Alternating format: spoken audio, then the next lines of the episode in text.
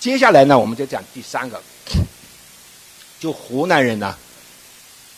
我们刚才讲了，湖南人就是这个地方不出大思想家，但是也不能说完全不出，是吧？他在历史上出了两个大思想家，一个宋代的叫周敦颐，啊，那我们就不说了。在清代的时候呢，也出了一个非常大的思想家，叫什么？叫王夫之。王夫之是一个中国历史上这个什么，在思想界里面是一个非常出类拔萃的，号称着所谓中国的黑格尔。也就是说，他集中国儒学思想之大成，而这个人，思想家王夫之就是什么？就是湖南人。好，那么王夫之他的思想在湖南人的思想中间就扎下了根，所以就湖南人去玩命，他去打天下，他还同时由于有了王夫之。他还有了一个比较好的精神武器，所以这就是其他的省份的人，由于没有王夫之，他就没有这样的一种思想的，就是也就是说，湖南人有自己的马克思，听明白了没有？有自己的马克思，他带着这马克思思想，他去去怎么样？我这打比方啊，所以湖南人就是什么？湖南人打在进行这种所谓的这种开拓疆土、开拓天下的时候，湖南人就有着什么？比一般的非湖南人更好的思想机资源，也就是说，我们讲他有很好的思想武器。这个思想武器谁啊？就王夫之。好，那么这个王夫之的思想，这个王夫之是什么人？啊，这个你看我的书就可以知道。但是我简单讲，王夫之是个大反派、大反动派，知道吧？他是一个清朝非常反清的人士。而后来这个什么东西呢？后来的这些湖南人的话呢，这些都都是清朝的大臣啊，啊，那你怎么样去把一个王反清的王夫之捧为你的这个思想偶像？这是有很大的风险的。但是湖南人怎么样？为了把王夫之这样一个清朝的叛贼，啊，不是说叛贼哦，就反贼吧。啊，王夫之是清朝的反贼。王夫之怎么样？王夫之是从来当时的话呢，他在那个清朝打来的时候，他是怎么样？清朝要他当官，他把自己的脸抠了，把自己身上搞毁了。他说不能去当官，要他他要他剃头发，他不剃啊，全部就是手上整天都带着什么东西啊？他穿着穿着这个拖鞋啊，就那个木板拖鞋，打着伞。什么一辈子这样过吧？他不顶清朝的天，不踏清朝的地，看见没有？这样反动吧。但是，这个要把王夫之作为自己湖南人的精神偶像，你在清朝这是这是非常危险的。但是湖南人为了要把王夫之这个精神偶像把他塑成自己的这个东西，他要做了很多工作吧。第一个做了工作什么？那就是把王夫之的著作里面的很多反清的东西把它给抠掉，啊，免得搞出来以后他就通不过啊。第二个就是不断一代一代的人，整个湖南人从邓显赫开始，找到了王夫之的这些东西以后，准备刊印，准备发行，然后一第一代人贺长龄、邓显赫，然后就是陶树，第二代人曾国藩、左宗棠。啊，第三代人谭嗣同，啊，赵启平这样一些人，前仆后继八十年，一代一代的人就印王夫之的书，向朝廷打报告，说王夫之是好人呐，王夫之是什么人啊？什么什么？别人说王夫之怎么怎么样，那是不对的，怎么怎么怎么怎么，就不断的为王夫之怎么样，就是名媛教区，不断的去捧王夫之，不断的解释王夫之，啊，前前后后。前仆后继八十年，最后一直到了一九零八年，光绪皇帝发了诏书，终于把王夫之怎么样？把王夫之的塑像请进了孔庙。这是意味着什么？意味着清王朝正式承认王夫之的圣人的地位。那这个什么东西啊？湖南人为了这个找到自己的精神领袖，发出这么样的。这个这种代价，做了很多很多的工作，而王夫之有哪些思想激励着湖南人呢？我简单的讲一下啊。王夫之第一个，他是唯物论，啊，他的这个思想的话呢，第一点就叫做什么东西呢？他就是他是一个什么观呢？就是器物本体观，啊，器物本体观。什么什么叫器物本体观呢？我们也不要讲复杂了，讲道理就是承认物质第一，精神第二。这个物质第一，精神第二意味着什么呢？意味着，既然是物质是第一，那么我们解决这个世界的话呢，首先要在什么？要在物质上做文章。物质问题解决好了以后，我们再解决精神的问题。这种唯物史观的话呢，对于湖南人做这个政治啊，踏踏实实做政治，不搞虚的，不搞玄的，这种这种观点。就是器物本体观是非常有好处的，这是我们简单讲。第二个，王夫之有一个什么思想？动变斗争观。王夫之认为这个世界的发展呢，永远是在斗争中发展，啊，不断变化的，永远不会停留在一个水平上，是不断的循环、不断的发展、不断的前进的。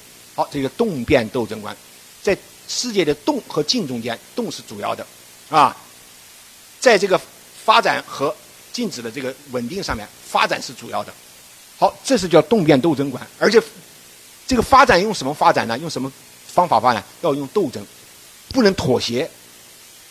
哎，这种思想又被湖南人继承了吧？所以湖南人为什么那么激烈啊？除了他本性里流露出来那种底色以外，他也在思想上也接受了这个斗争观，认为只有斗争，事物才能发展，事物才能变化，事物才能。往前往前推进，所以这个湖南人特别喜欢斗争。好，这一点的话呢，就是说，也是王夫之思想中间的这种启迪。第三个就是什么呢？就礼优欲利观。这个礼欲欲利观呢，就是是讲到底就是伦理学了。也就是说，讲到讲到底是就灵与肉的关系。也就是说，我们今天讲的话，钱和物质享受和精神享受的关系啊。在这个朱熹的时代啊，他们就这个程朱理学就提倡什么东西呢？提倡这个所谓的存天理灭人欲，就对这个欲望的东西啊，人的这个物质追求啊，啊欲望性的追求啊是压抑的，一定要怎么样去追求那种很神圣的那种东西。而王夫之不一样，王夫之也提倡精神的东西是更高层面的，但是他和这个朱熹不同，他认为。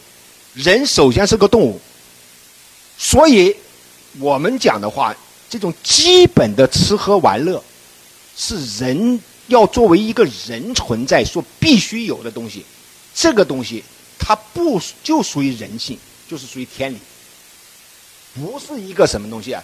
比如说你想吃饭，你看见好东西你想吃，你看见那个好呢？他说这种欲望是正常的，是属于天理，不是说人是我们讲按中。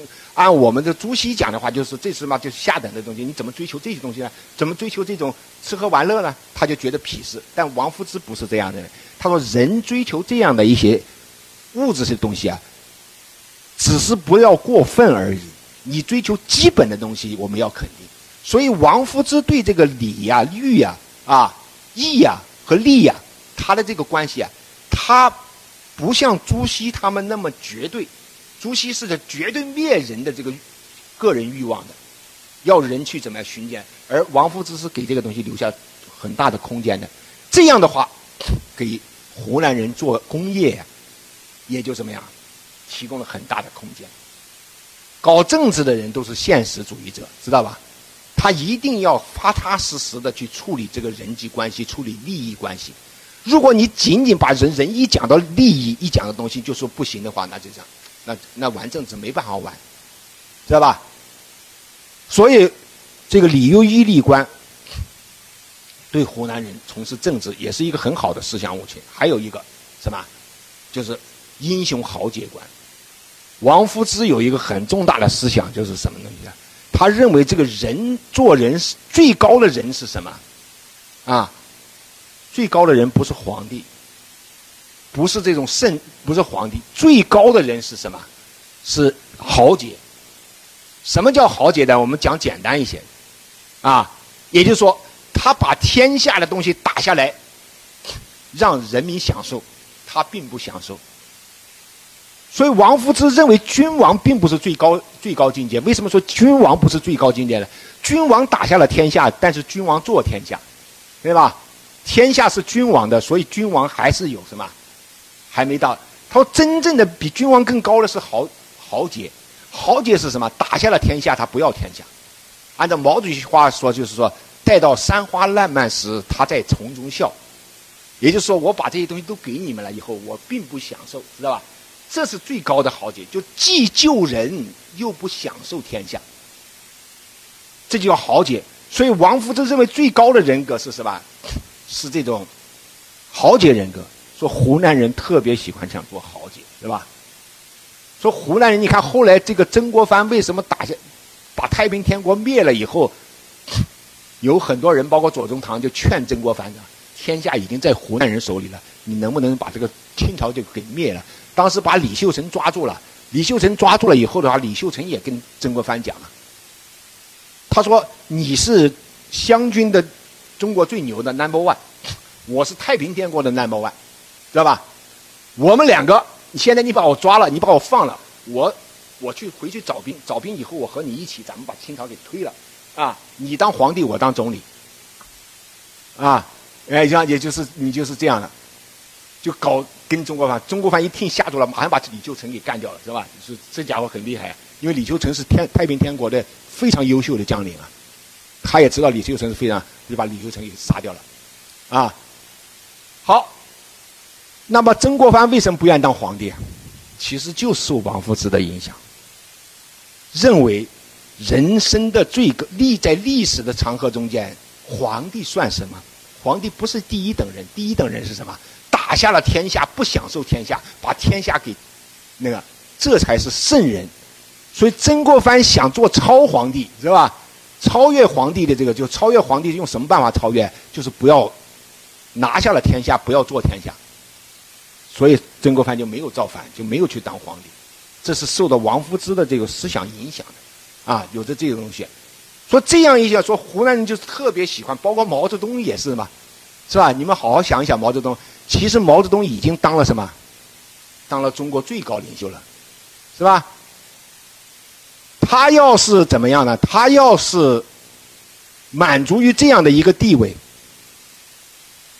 没有人敢反对他，是吧？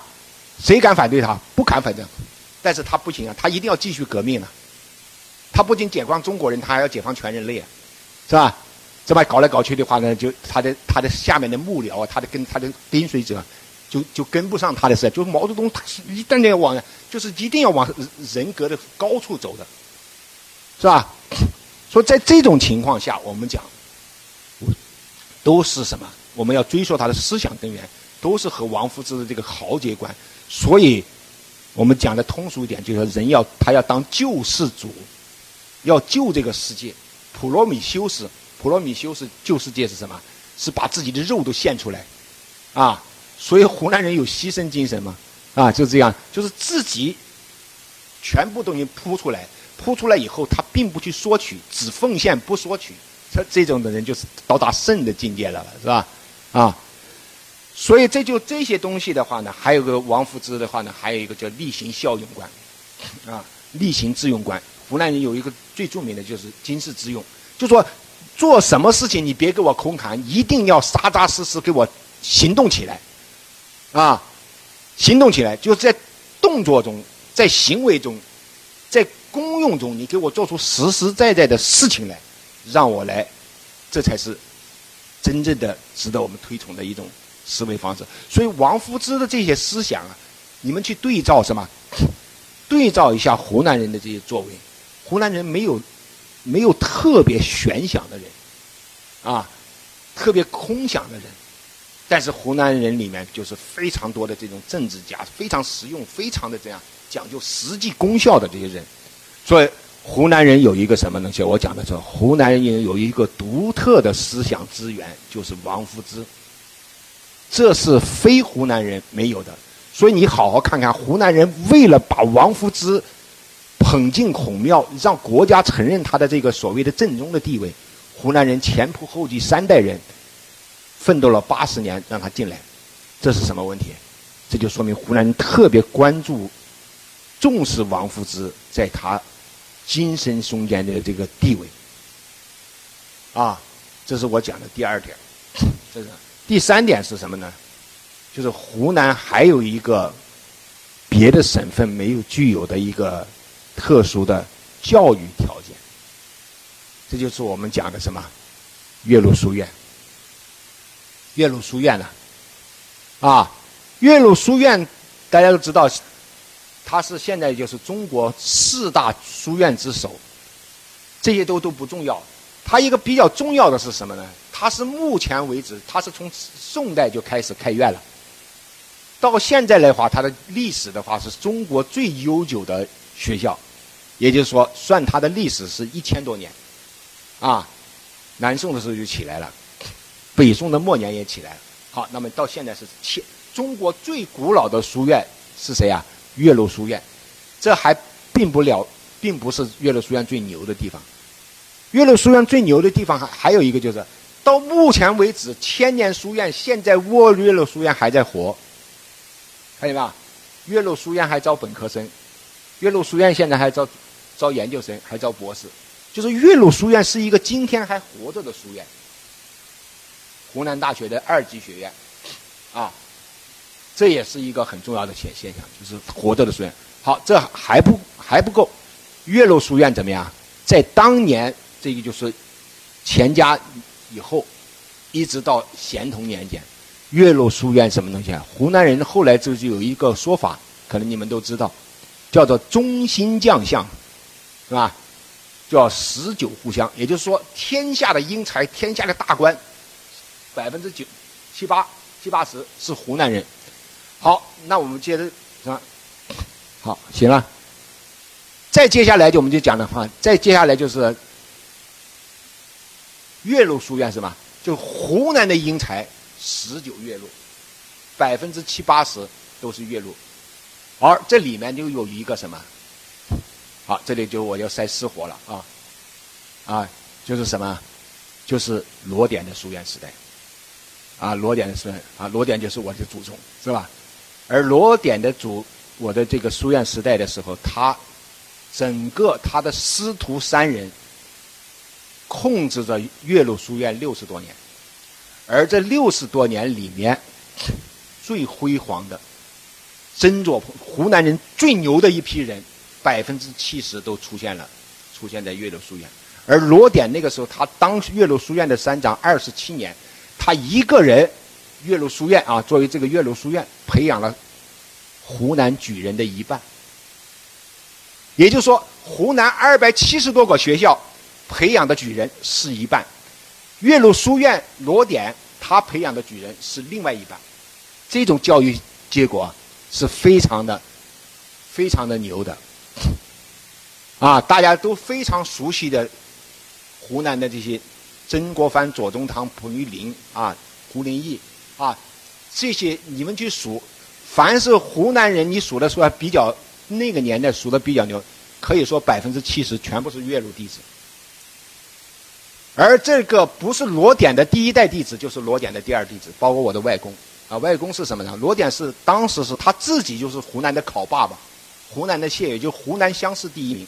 然后到全国考进士，考了第四名，也就是探花之后，啊，那个又有故事了，只是因为他和和珅不对，和珅最后把他给搞下来，搞下来以后，他本来可以进前三名，当然这个是说法了啊啊。那么他的这个高祖，也就是我外公啊，是什么？培养一年，在湖南又是状元。那么这句话呢，然后就培养了这个东西呢，就是整个罗典在这个整个书院的系统的话。他一个人劈开二百七十八个学学校啊，湖南二百八十七个学校培养那一半举人，他一个人培养这一半举人，所以这些业绩的话呢，怎么样呢？啊，孔子是说这个弟子三千，贤人七十，罗典的弟子七千多人呢，而且他里面的什么？孔子的贤人是七十，罗典的弟子是贤人是多少？三百多人呢。也就是所谓什么叫贤人呢？也就是厅级干部以上，就厅级干部以上啊，啊，当知府以上的这种干部啊，县官的这些东西啊，而且是当状元，这这当然，他手下有一个状元，三个探花，他的学生里面。这都是在中国教育史上都是。后来我们去开会的时候，很多那个专家一看，他说：“啊，这个我们以前不知道吧？”好，那这样话就是什么东西呢？就说岳麓书院在培养互相音节的这个历史的长河中间起着非常关键的作用，而这也是其他的所没有的。还有一个是是什么东西呢？就是说。再往下，这这是岳麓书院的培养人才的这个，这是其他的省不具有的这样的一个岳麓书院。你们有兴趣可以看我的书，现在时间关系我就不展开了。还有一个就是什么东西呢？就是说这个岳麓这个这帮英才啊，他有一个非常奇特的关系，就是这帮我讲的就是一百年湖南这帮英这些英才啊，他不是散的，他们全部是什么？全部是亲戚。全部是师生，为什么？刚才我讲了，刚才讲罗典嘛，就这些人不是罗典的第一传弟子，就是罗典的二传弟子。曾国藩就是罗典二传，这就是说他这个罗典。所以我后来跟他那个，我跟唐唐浩明讲嘛，唐浩明讲，我说我这能不能说这个话？这最后就很很牛啊。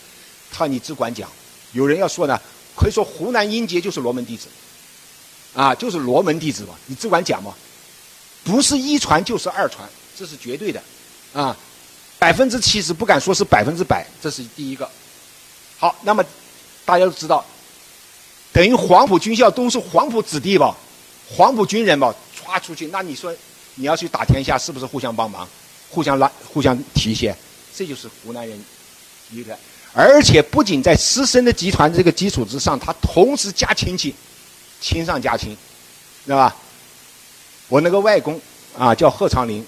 啊，贺长龄当时是做兵部尚书、云贵总督，当时是第一代的这个，按照唐浩明的讲法，是湖湘士人领袖，就是说大家湖南人开 party 就到你家里开，因为你家里很有钱的，啊，你家里三兄弟三个进士，然后就湖南的党政军全部是你们家里的人呢，他叫八兄弟啊，像我家的那个妈妈那个家里很旺的，他八个兄弟，八个兄弟以后的话呢，他就这样，他就有条件是吧？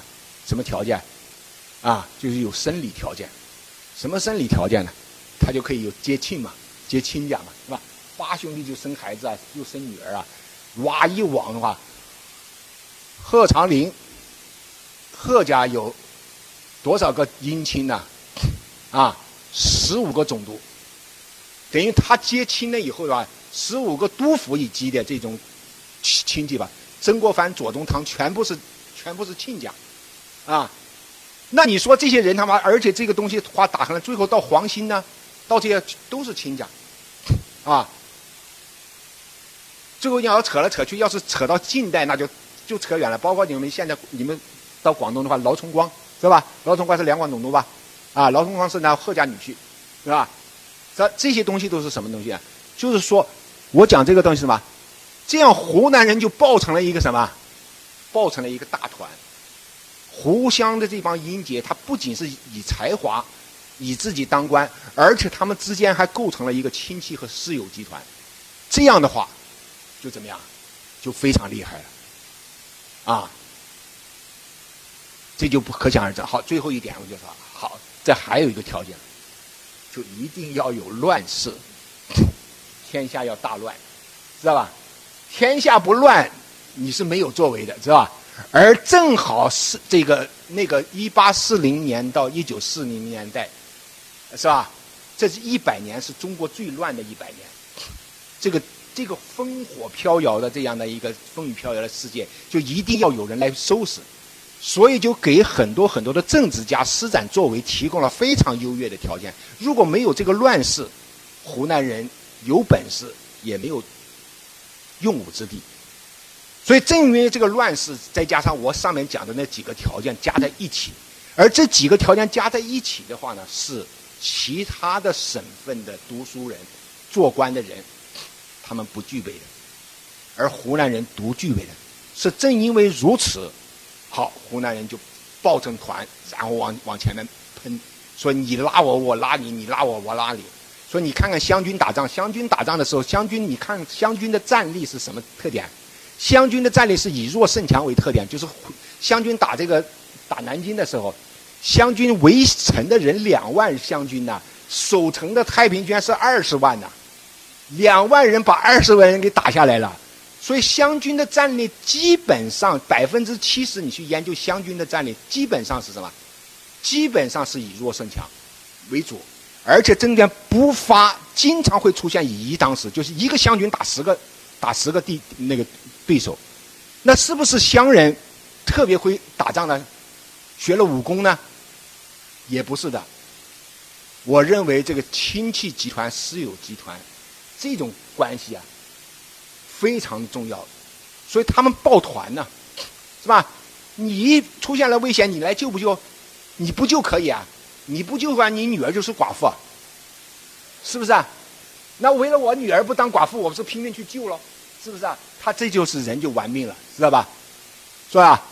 所以这样的一种情况的话呢，我认为种种的条件包在一起，是其他的省份的官员们和读书人们不太具备的啊。所以我认为的话呢。这些原因综合起来看，就可以回答我讲的，就为什么是湖南人雄霸了中国政治舞台一百年，而不是非湖南人成为这样的一个地位。这是我的一些研究体会啊。那么由于时间关系啊，我也就只能讲到这个地方了。如果有兴趣的话，可以看我写的。书里面有更好的阐述，也更有详细的材料，好吧？那么下面还还有什么时间的话，你看看是怎么处理啊？